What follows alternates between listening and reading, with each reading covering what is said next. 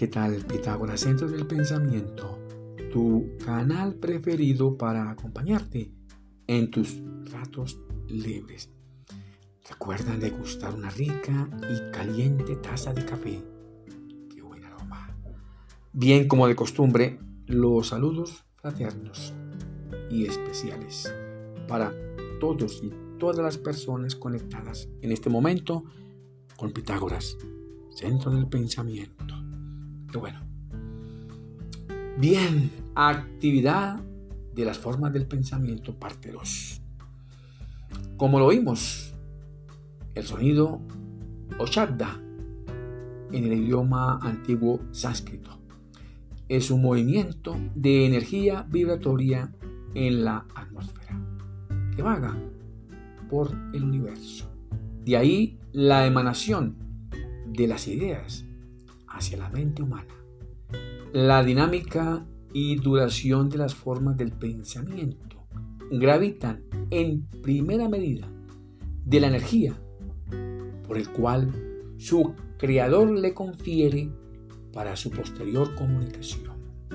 Igual depende de la fuerza y del poder primario hacia las cosas esa potencia energética que le suministra su creador al insistir en ese pensamiento para otro y al persistir con la misma frecuencia de vibración, se fortalece la forma del pensamiento hasta el punto de estabilizarse y llegar a ese mundo mental, es decir, a quien tenga igual nivel de vibración con ese pensamiento creado. Igual se comunican los átomos al vibrar en igual nivel de frecuencia energética. No importa lo lejos que se encuentren el uno del otro.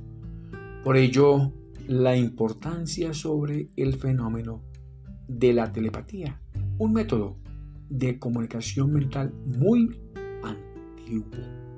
Pues en la Grecia de Platón y Aristóteles, igual se hablaba de la noética, un tema muy importante, recogido por los nuevos científicos.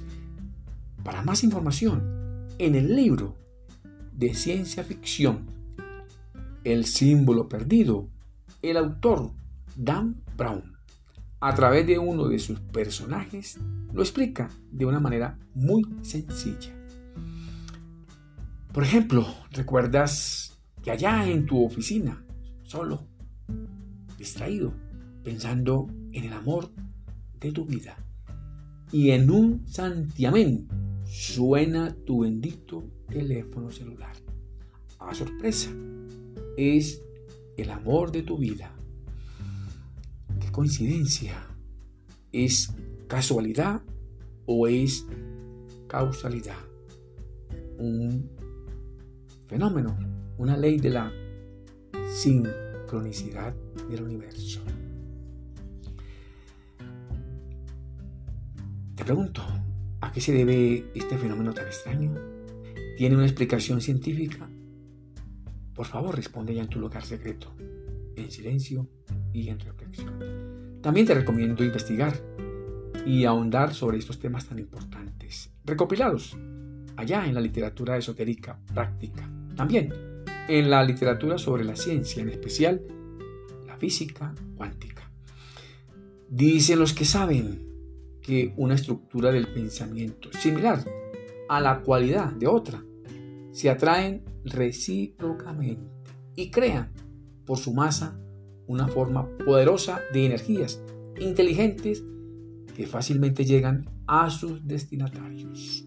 Las formas de pensamiento están unidas en la mente de su creador a través de una red magnética muy rápida y precisa de tal manera que reaccionan sobre el pensamiento y al repetirse, este se fortalece para decretar una determinada rutina o hábito mental a manera de un molde de cera que fácilmente se vierta ese pensamiento creado. Si la vibración del pensamiento es relevante, beneficiará a su creador es de considerar que si la formación del pensamiento genera hábitos para acciones buenas o malas, pues esto demuestra a escala menor la operación del karma.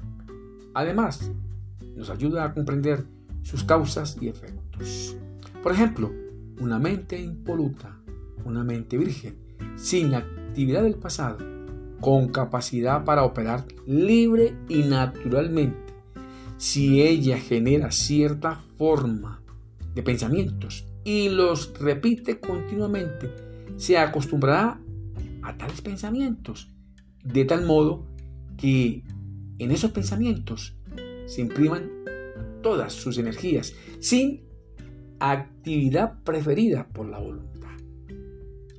Ahora bien, es comprensible que la ciencia moderna ha aprendido mucho sobre lo referente a la causa y al efecto de los pensamientos de los seres humanos, sobre estas energías electromagnéticas. También se ha logrado descubrir lo suficiente para capacitarnos en poder decidir que no existe duda alguna de que podamos dirigir estas energías mentales hasta personas cuyo cuerpo físico está a muchas millas de distancia de nosotros.